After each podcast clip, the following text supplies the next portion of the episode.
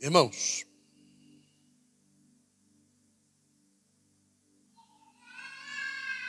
Abraão está, nesse exato momento, Abraão está passando um momento difícil diante de Deus. Qual é o momento? Os momentos difíceis que nós passamos diante de Deus são momentos que Deus continua sendo o mesmo e que nós deixamos de credibilizar a Deus, de dar o verdadeiro crédito a Deus. Nós menosprezamos o poder de Deus. Quando Abraão vai ao encontro do faraó Abimeleque, ele ele sente no coração que Deus não pode ser o seu protetor. Ele sente no coração que Deus vai falhar com ele. E por isso Abraão mente dizendo que sua esposa Sara é sua irmã. Durante a noite, encontra-se Abraão e Sara como marido e mulher na tenda. E Abimeleque, por ter recebido a notícia de que Sara era a, a, a irmã de Abraão, ele já colocou no seu coração de ter Sara como sua mulher. Quando Abimeleque fica sabendo disso, Abimeleque chama Abraão de louco. Por que, que ele chama Abraão de louco? Porque ele sabia que se ele tocasse na mulher de Abraão, sendo Abraão servo de Deus, Deus iria destruir a Abimeleque, a todo o seu reinado, a todos os seus servos, a sua família, Deus iria fazer um estrago. Então Abimeleque credibilizava mais a Deus do que o próprio Abraão. Estando nas terras de Abimeleque, Abraão cava poços e ali esses poços são tomados pelos filisteus. Os filisteus estão numa faixa que no Êxodo o povo deveria passar por ali, teve medo dos filisteus. Deus iria dar vitória ao povo naquela faixa, que é um caminho mais curto do Egito para Israel. E, e, e esse poço está sendo cavado ali, e quando ele é cavado ali, os filisteus tomam posse desse poço, e Abraão vai a Abimeleque, reclama com Abimeleque, e Abimeleque então faz um, um pacto com Abraão. E nesse pacto, Abraão toma algumas novilhas. E estipula essas sete novilhas como um pacto diante do povo de que aquele poço é dele.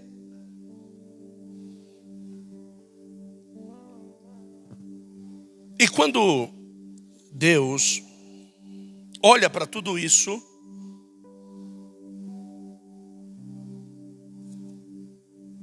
Deus fica perguntando: mas por que que Abraão não falou comigo? Por que que Abraão vai fazer pacto com Abimeleque? Por que que Abraão vai oferecer esses cabritos como um juramento para que os filisteus não tomem o poço do meu filho Abraão, diante de um juramento que ele está fazendo diante de um homem? Será que Abraão não acredita em mim? E, e, Deus poderia ter pegado Abraão aí, nesse momento, mas Deus não é assim. Deus ele dá um tempo para Abraão provar para si mesmo que ele pode resolver os seus problemas. E a Bíblia Sagrada diz, no verso 34 do capítulo 21, e viveu peregrinando Abraão na terra dos filisteus muitos dias porque o poço estava dando água. Ele peregrinou muito tempo na terra dos filisteus, porque o pacto que ele tinha feito com Abimeleque estava dando certo. Estava tudo bom, é.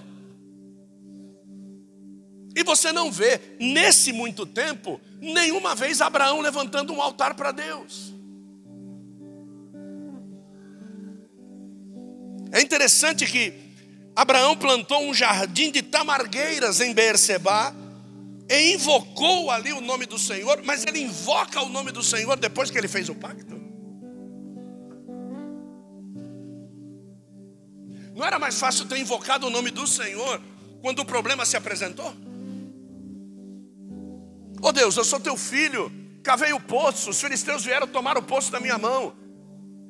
Toma jeito aí. Ele ia tomar uma chapuletada de Deus, porque Deus ia dizer, mas você não mentiu. Você não falou que a tua esposa era tua irmã? Você não tomou uma chapuletada de Faraó que te chamou de louco? Você não, você não tomou um puxão de orelha de Faraó que disse que você era louco e ele, mais louco ainda, se ele tocasse na mulher de um servo de Deus? Você, Abraão, não acreditou em mim.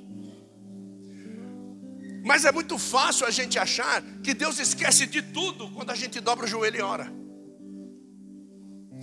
A gente é assim, a gente erra pra caramba e a gente pensa que quando a gente dobra o joelho e ora, resolve tudo.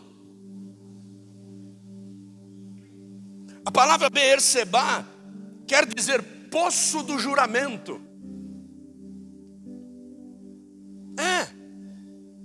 E esse poço do juramento, Isaac não conseguiu segurá-lo. Os filisteus foram lá e entulharam o poço para você ver que Deus não tinha nada a ver com isso.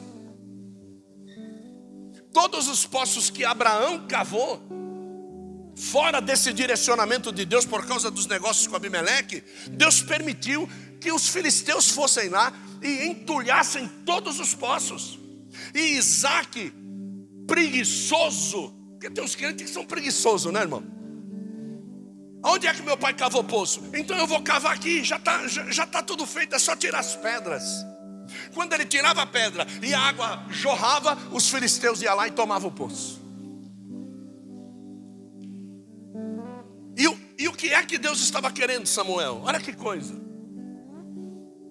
Abraão vai na terra dos filisteus e cava um poço. Aí Deus vai lá e deixa ele rodando no poço. Que ele acha que está tudo certo. Aí chega um determinado momento, que é o texto que nós lemos. em que Deus diz assim: agora eu vou acertar a tua vida, Abraão. Aí diz assim, o texto: aconteceu depois destas coisas, de tudo isso que eu contei para você, que Deus pôs Abraão à prova. Agora é que começa a história. Então, eu não sei se você está entendendo o que eu estou dizendo. Vai ter fases da nossa vida que você vai ter um livro para escrever. Mas quando Deus entrar na conversa, Ele vai pegar esse livro, vai botar no canto e vai dizer: A minha história com você começa aqui. Daqui para trás, não interessa a história que você escreveu, foi você que escreveu. Você mentiu para Abimeleque, você cavou o poço, você disse que a tua mulher era tua irmã, você fez as besteiras da tua vida, o problema é teu. Você pode ter virado best-seller na história que você escreveu, mas aquilo que eu vou começar a tratar com você a partir de agora. Deu para você entender ou não? Aí depois que nasce Isaac, lá, lá na frente, lá. Aí Isaac volta lá onde Abraão estava. Isso é um povo teimoso, né, irmão? E vai nos poços onde Abraão cavou. Mas Deus não, não, não rebentou Abraão por causa disso. Por que tem que voltar lá? Aí vai cavando tudo de novo e Deus arrebentando ele, até Deus empurrar Isaac para a terra prometida.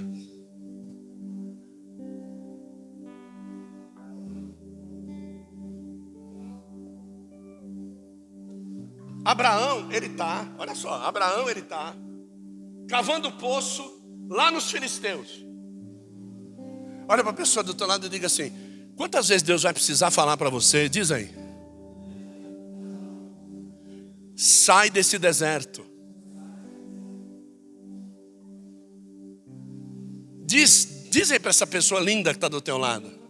A minha vontade é dar uma chapoletada na tua cara. Diz para ele, diz. Diz assim, mas eu sou crente, eu amo você. Diz para ele. Aí o cara está lá, ó, no poço, lá no Egito. E Deus está lá no céu. Como é que eu vou fazer para levar esse cara aonde eu posso abençoá-lo?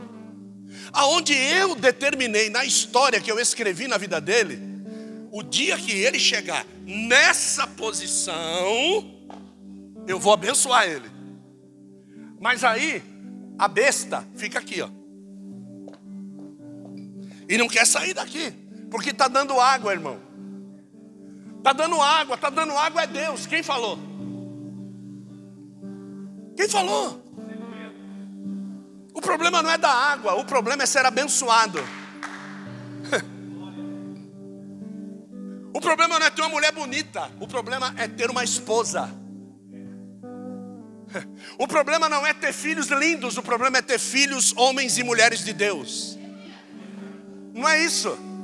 O problema não é ter um emprego que você ganhe muito. O problema é ter um emprego que Deus seja glorificado nesse lugar. É o lugar da bênção. Repete isso comigo e diga: é o lugar da bênção. Isso. Então não adianta você pegar sete cordeiras, partir no meio e fazer e acontecer, e chamar o lugar, invocar o Senhor. Não adianta, se não é o lugar da bênção, querido.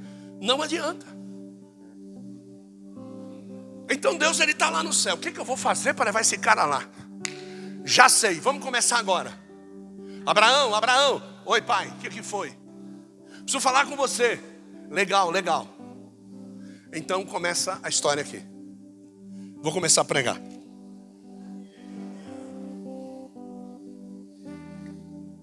Queridos, se tem uma pessoa que sabe pedir as coisas, é Deus.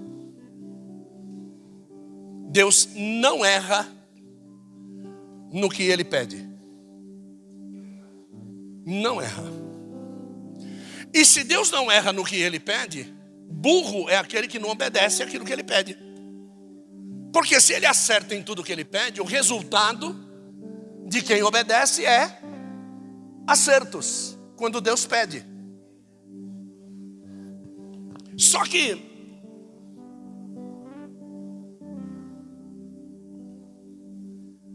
Deus ele sempre vai pedir algo para nós, para que eu venha a demonstrar, repete isso e diga assim: a petição de Deus arranca de mim uma demonstração de onde está o meu amor. E vai ter algumas vezes que Deus vai me pedir alguma coisa que ele vai chegar à seguinte conclusão. Pergunta para mim, qual? O meu amor não está nele.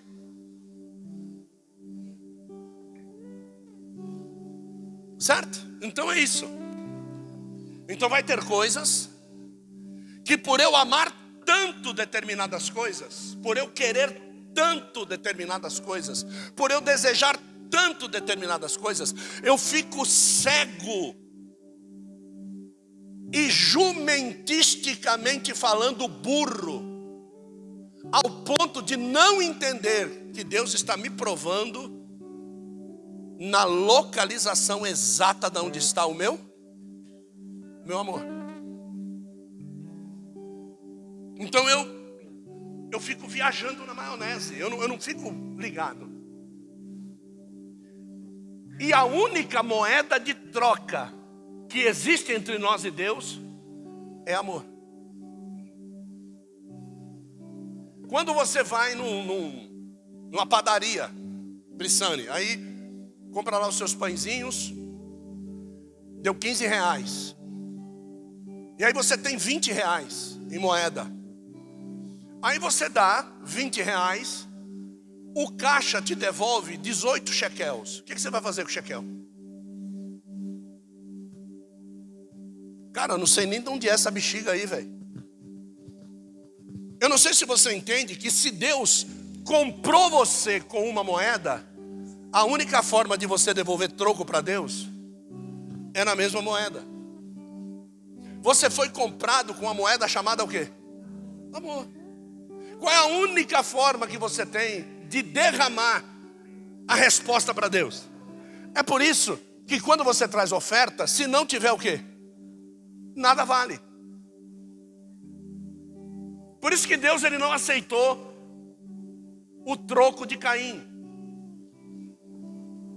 Não aceitou, não tinha amor. Caramba, tem que levar essa, essa, essas verduras aqui pro cara, mano.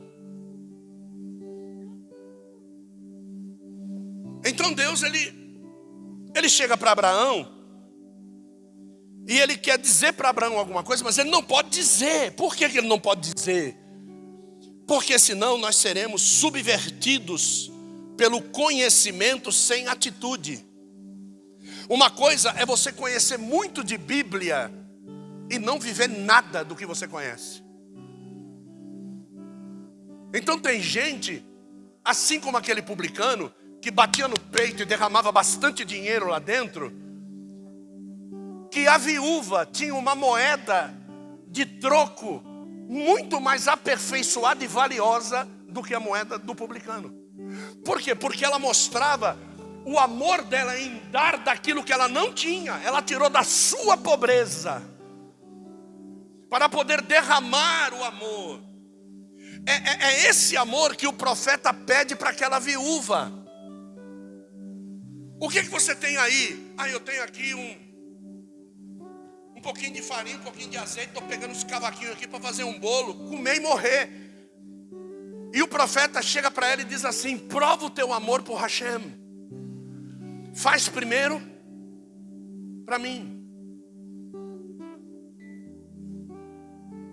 E ela diz: Vou fazer então. Então, já que você vai fazer, assim diz o Senhor. É na hora. Pá. O troco bem dado encerra a dívida. Entende? Troco bem dado, não há outra coisa a dizer a não ser obrigado. É você dizer, cara, eu não te devo mais nada e você não me deve mais nada. Por este serviço encerrou a nossa conversa. E Deus ele quer colocar Abraão nesta condição. Só que Abraão não entende que ele está devendo um monte para Deus. Que ele encerrou toda a dívida com Abimeleque. Mas ele deixou a dívida aberta com Deus. E Deus não pode deixar escolhidos com dívida aberta. Senão tu vai para o inferno. A nossa conta tem que estar tá o quê? Zerada, velho. Na hora do arrebatamento não pode ter conta negativa. E dificilmente alguns de nós vai ter conta o quê? Positiva, pelo amor de Deus, né? Ô Jeová, hoje eu posso pecar, tá? Eu tô com saldo positivo aí. Não tem essa, mano.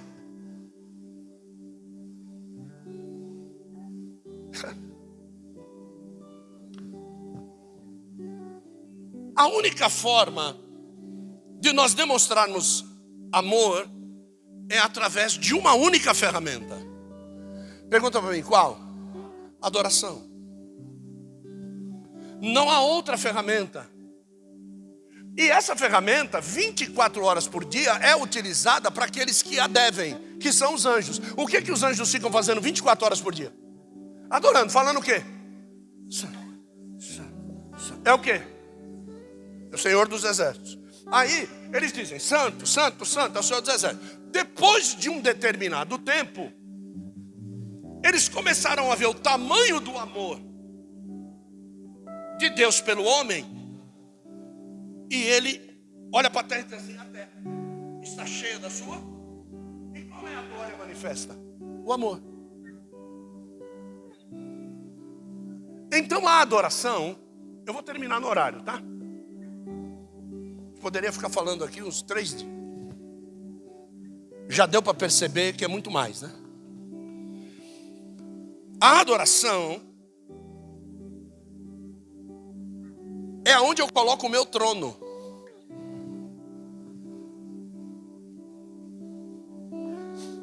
é aonde eu coloco o meu trono. Agora há pouco, o Arthur estava aqui e ele colocou a adoração dele como criança num trono e ele se sentiu bem. Ele deitou no meu colo. E ele ficou aqui, em segurança. Todo verdadeiro adorador vive em segurança. Todo verdadeiro adorador, ele não teme nada. Ele está em segurança. Esse é o verdadeiro adorador. O verdadeiro adorador não teme nada. A gente às vezes fica perguntando: o que, que esses cabas estão tá usando máscara, mano? A pandemia já foi encerrada, encerrou. O ministro da saúde encerrou a pandemia, os cabas tudo de máscara. Mas é outro papo. E, e, essa tal de adoração, segura aí, viu? Segura aí os teólogos aí, segura aí. Ela pode ser dada em três áreas. A adoração pode ser dada no meu trono doméstico. Porque lá na sua casa, você fez um trono para você. Quando, se você tiver dinheiro, você vai escolher que cama para você. Que cama? Quem sai? Grandona. Você não ficar com os dedão do lado de fora da cama. Que edredom você vai escolher para você? Um normal? Uma cama king? Um edredom nas pernas? Não. Vai escolher um edredom? Né? O quê? Propor. Então, o trono que nós construímos, ele é o quê? Proporcional àquilo que nós amamos. E Deus vai dizer para você hoje que em três áreas você vai construir na proporção que você ama. A primeira delas, você vai construir um trono dentro da sua casa.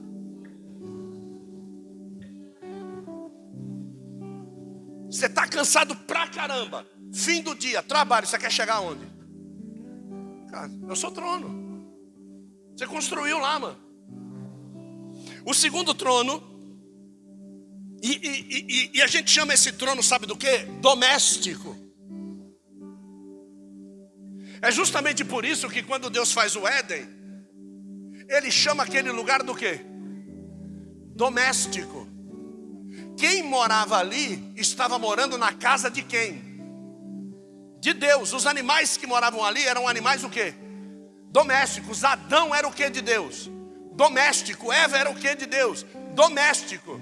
Só que Adão não entendeu e achou que a casa era dele, que ele fazia o que queria. Se lascou. Porque a única coisa que Deus disse para Adão é: pode usar, que tudo é meu, faz aí o que você quiser. Mas faça pensando: a casa é minha. Se nós pensássemos assim na nossa casa, nós assistiríamos muito menos Netflix. Se nós pensássemos assim na nossa casa, nós assistiríamos muito menos futebol, carnaval, Big Brother.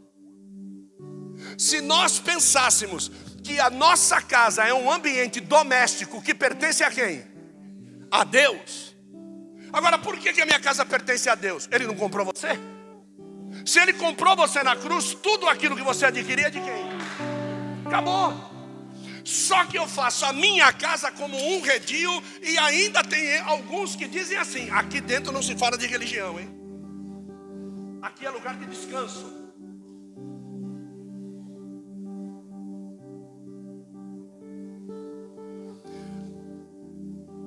O segundo lugar é o, o, o, segundo lugar de adoração é lugar predileto. Esse daqui tem um evangelista americano, o Bunyan, John Bunyan, que ele diz assim: é o trono sobre o trono. Porque ninguém vai pegar alguma coisa predileta dele e vai botar aonde ele não gosta. Então, se você construiu a sua casa como um trono, tudo aquilo que você tem de predileto vai ser colocado aonde? Aonde? Na sua casa.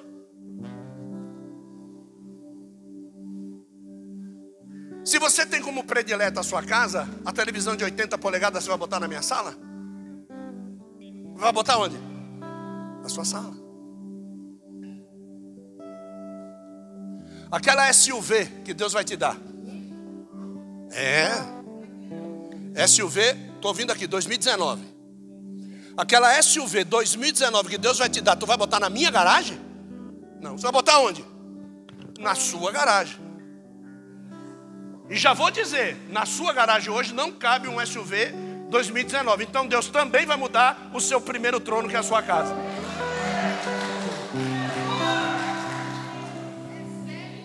Pronto, vai anotando, hein? anota aí. Anota aí, porque se você souber instituir os tronos da tua adoração, a tua vida vai mudar a partir de hoje. Então, existe o trono da nossa prediletância, aquilo que nós colocamos como predileto na nossa vida. Nós temos um trono. A nossa casa é um trono. Todo mundo que entra na nossa casa diz: Estou sentindo Deus aqui. Né? Nossa casa é uma benção. Mas dentro da nossa casa tem o nosso lugar predileto. Aí eu vou perguntar: é o escritório? É um banheiro do lavabo que a gente botou aquele papel de parede bonito? Não. Quem faz lavabo bonito, irmão, é para visita cagar, filho. Dá para você entender um casal que pensa assim? Não, eu vou deixar um lugar legal para quando a visita vir aqui cagar na minha casa. É só louco que faz isso aí. Só louco. Porque para você sair da tua casa para vir cagar na minha, vai se lascar, irmão. Caga na sua. Na minha não. Então, é o lavabo? Não. Já sei. É aquela é aquela sacada do andar inferior? É aquela sacada? Você quer ver? É o nosso quarto? Agora, o nosso quarto tem três ambientes. É o banheiro? Não. É o closet? é o quarto. Só que dentro do quarto tem um trono. É a TV que está no quarto? É o sofá que nós ganhamos? Não. É aquele lugar que você coloca todas as bijuterias? Não. É a cama? Pronto. Então, dentro de um trono você colocou o seu trono predileto. Agora, não vai adiantar nada você colocar os tronos no devido lugar se quando eu deitar na cama nós não convidarmos Jesus para estar conosco. Não vai adiantar nada. A sua cadeira do papai na frente da sua televisão e você não conseguir ter Jesus sentado do teu lado assistindo o filme que você está assistindo, não vai adiantar. E o terceiro lugar de adoração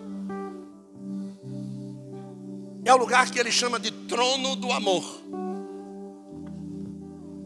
O trono do amor nunca será colocado aonde os dois tronos foram colocados por você. Porque eu não sei se você percebeu que os dois primeiros tronos de adoração você escolheu o lugar para colocar. Você escolheu como sua casa, você escolheu como seu quarto, sua cama. Você colocou os tronos de adoração lá. Abraão não estava ligado nisso.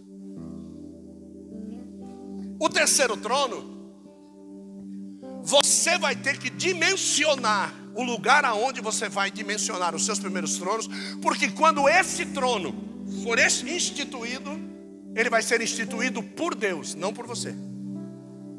Por quê? Porque o terceiro trono é o amor dele.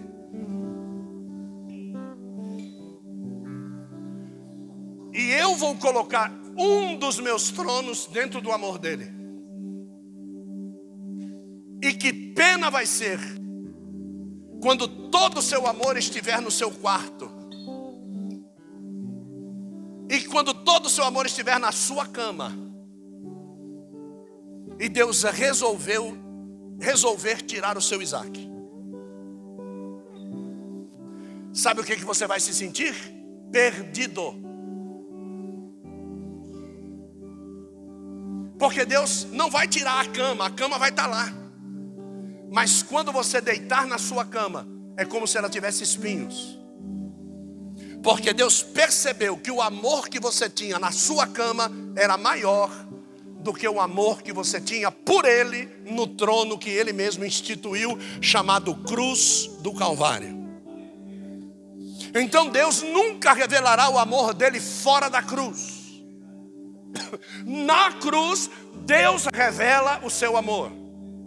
E quando ele revela o seu amor, ele mostra um Cristo que morre por você lá por amor. Ele mostra um Cristo que vence a morte ao teu favor por amor. Ele mostra um Cristo que ressuscita da tumba por amor.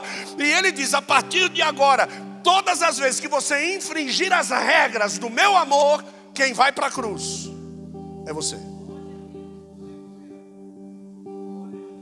Você vai para o sofrimento. E é isso que agora Deus quer falar com Isaac. Deus diz assim, quer falar com Abraão e diz assim: Abraão, pega o teu filho, o teu único filho, e vá até o Moriá e sacrifica ele para mim. Moriá era o lugar que Abraão já deveria estar há uns quatro anos. Mas ele construiu o trono dele ao lado do poço de Berseba. Então Deus agora precisa levar Abraão para a cruz, que é o topo do Moriá. Quando ele chega no topo do Moriá, a história vocês conhecem. Quando Abraão obedece a tudo e mostra para Deus que verdadeiramente foi um engano da parte dele não ter reconhecido que o amor dele deveria ter sido derramado sobre Deus e não sobre as coisas, e não sobre pessoas, porque nós temos essa mania de amar mais pessoas do que a Deus. As pessoas se vão e depois você vai derrubar o seu amor sobre quem? Nós temos uma paixão tremenda por pessoas. Amo, amo, amo, amo, amo, amo. A pessoa morre. Sabe o que, é que você vai mostrar para todo mundo que você não amava? Logo, logo você está enroscado com outro rabo de saia. Logo, logo.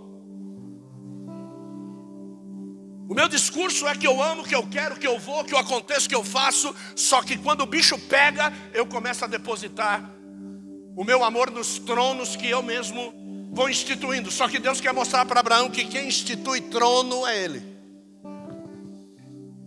Então Deus ele dá ordens para Abraão e Abraão vai cumprindo fielmente tudo. Quando chega no final do sacrifício, Abraão chega num determinado ponto aonde o silêncio de Deus fala mais do que todo o conhecimento que Deus já havia dado para Abraão em relacionamento. Tem horas na nossa vida que Deus quer falar conosco em silêncio. Tem horas, e eu, eu não sei se você sabe, que quando você fala, os seus neurônios interrompem 70% da sua própria audição. O homem não foi feito para falar e ouvir ao mesmo tempo. Tanto é que quando o homem fala e ele não se ouve, ele grita mais alto porque ele tem necessidade de se ouvir. E o corpo do homem foi projetado para não se ouvir quando está falando. E ele foi projetado para que os olhos prestem atenção no lugar onde está saindo o alto sonante que está falando com ele. É por isso que todas as vezes que Deus fala com o homem, Deus exige: olha para mim. Põe os olhos em mim aqui. Eu não quero que você tenha atenção dobrada para nenhum lugar. Olha para mim, sou eu que estou falando com você.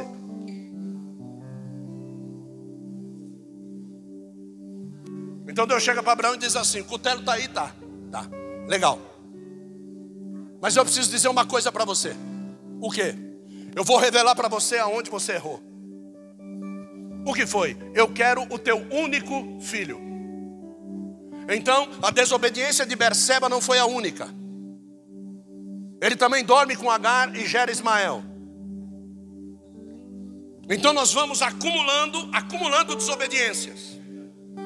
Nós vamos andando em desobediência, só que o silêncio de Deus fala mais do que todo o relacionamento que ele já teve conosco. E Abraão acha que tudo isso é normal.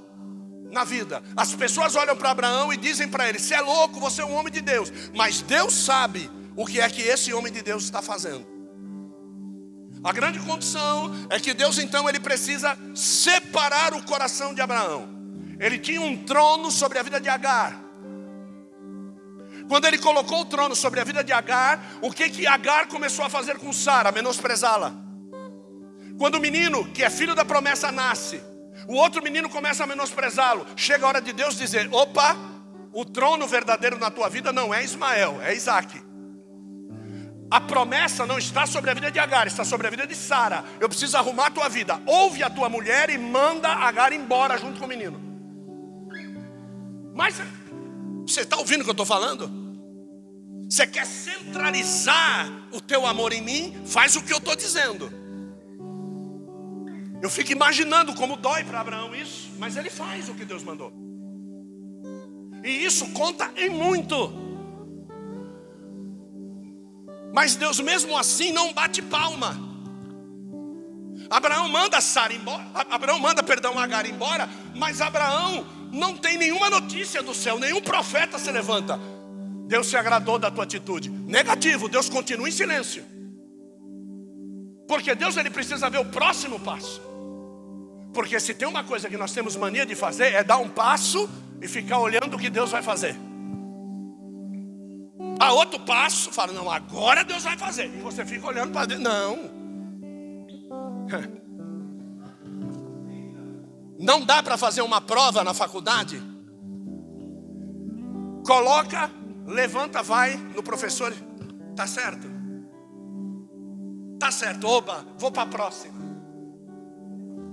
Responde tudo. Fala, responde a prova toda. Fala entrega e espera o resultado.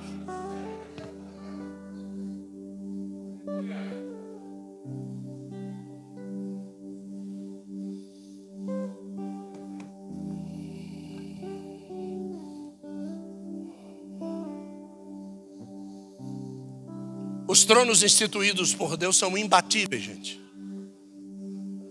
Quando Deus instrui-nos a construir alguma coisa para Ele, é imbatível.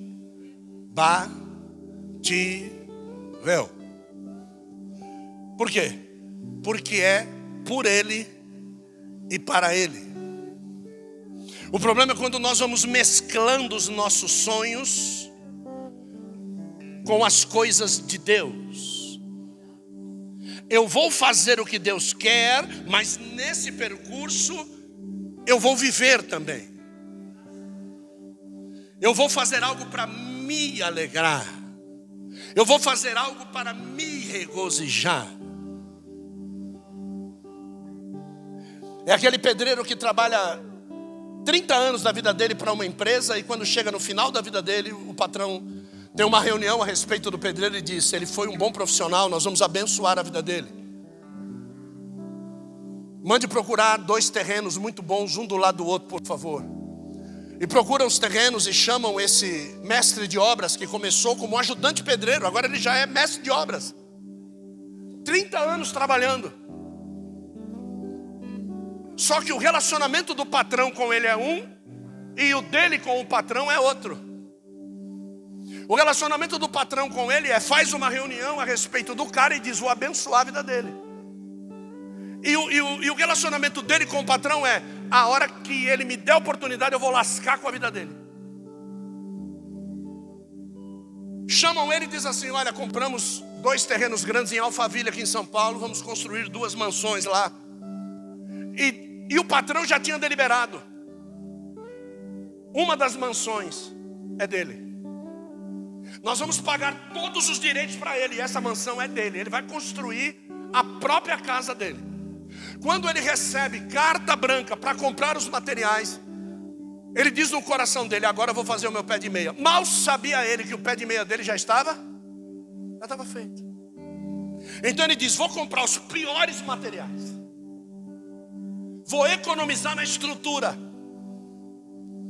E o patrão, arquiteto, sempre vai fazer as inspeções normais na obra e ele verifica a atitude errônea do chefe de obra. Quando chega no final, duas casas construídas, dinheiro roubado, as casas sem prestar, era bater um martelo na parede e vazar do outro lado. O patrão chega para ele e diz assim: Queremos te anunciar que a casa que você construiu é sua.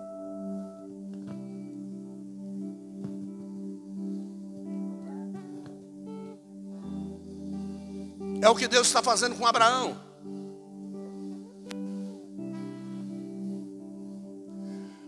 O final da história é o seguinte: Abraão, sabe por que é que você não matou o menino?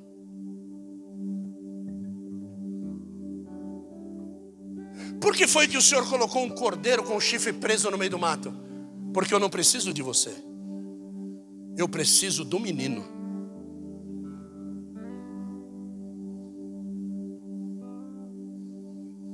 Tudo isso eu fiz, Abraão, para te mostrar quem é você e quem é o menino.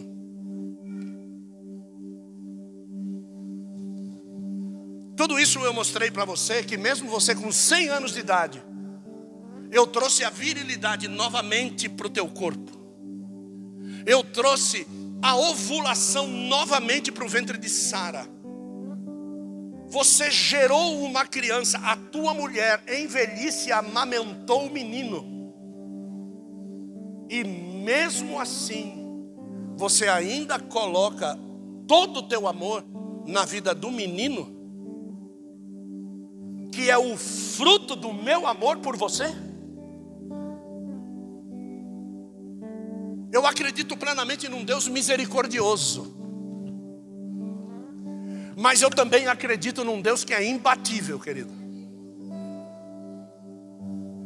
Tem coisas na minha vida que o diabo nunca vai poder tomar de mim. Porque para tomar de mim, ele vai ter que pedir para Deus. Ele não vem sozinho para tomar de mim. Ele não pode vir. Por quê? Porque eu instituí um trono para Deus sentar em cima disso que ele me deu. A minha família é uma dessas coisas. Eu instituí um trono para Deus sentar no centro da minha família. Por mais que as perspectivas fossem contrárias ao respeito da minha família, o dia que nós resolvemos instituir o trono, Deus disse: então é meu, é meu, então eu vou fazer tudo. O que toda perspectiva disse que não dava, eu vou lá e vou fazer para saber que sou Deus na sua vida. E, e, e o diabo não pode vir. Então, para tocar na minha família, ele tem que subir diante de Deus. Só que ele não pode subir sem nada, ele tem que subir com muito muitas provações contrárias. Eu quero a família dele porque ele fez isso, eu quero a família dele porque ele fez isso, eu quero. Só que a gente não pensa que Deus vai dar o nosso trono.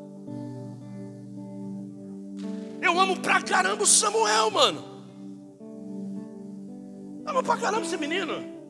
É meu filho. Ah, aí, tocando hino na igreja, pô.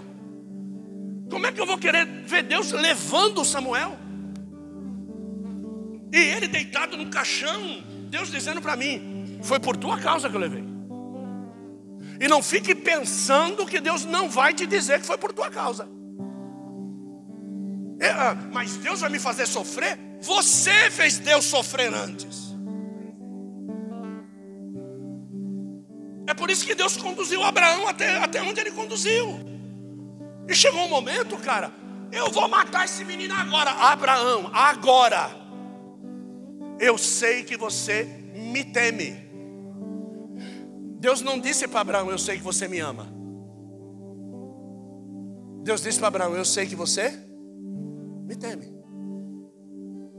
Porque você sabe, Abraão, que eu sou suficientemente poderoso para esperar você matar, para mim dar vida depois.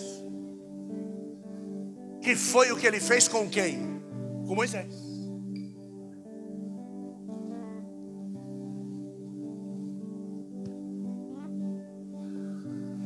Se nós fôssemos dar um título, os três tronos da adoração e da provação de amor. Aquele que é doméstico, aquele que é predileto, e aquele que só pertence a Deus. Eu posso dizer que amo minha esposa,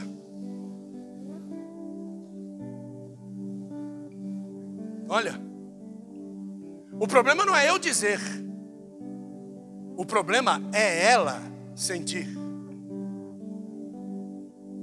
Vocês estão lembrados de Ana? E Eucana? Eucana, a Bíblia diz, Marco, amava a Ana. E, e, e fazia o quê? Lhe dava porção o quê?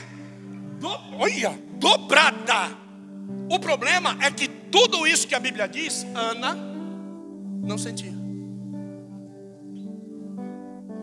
Não valho eu para ti mais do que dez filhos? Qual foi o discurso? Não. Vai, vai que simples. Não vale. E você vê Eucana retrucar?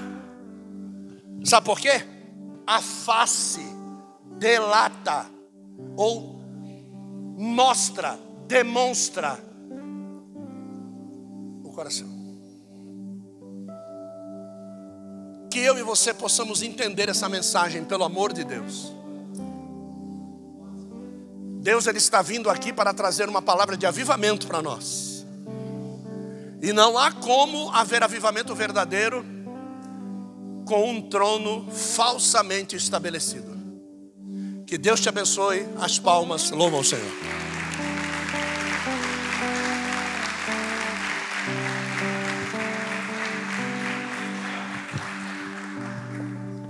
Amém, igreja? Daqui uns 20, 30 minutos começamos a vigília, amém?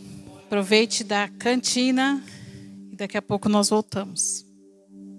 E quem vai para casa, que o grande amor de Deus, a graça, as ricas consolações do Espírito Santo sejam com todos vocês hoje e para todos sempre. A igreja abençoada diz: Fiquem à vontade em nome de Jesus.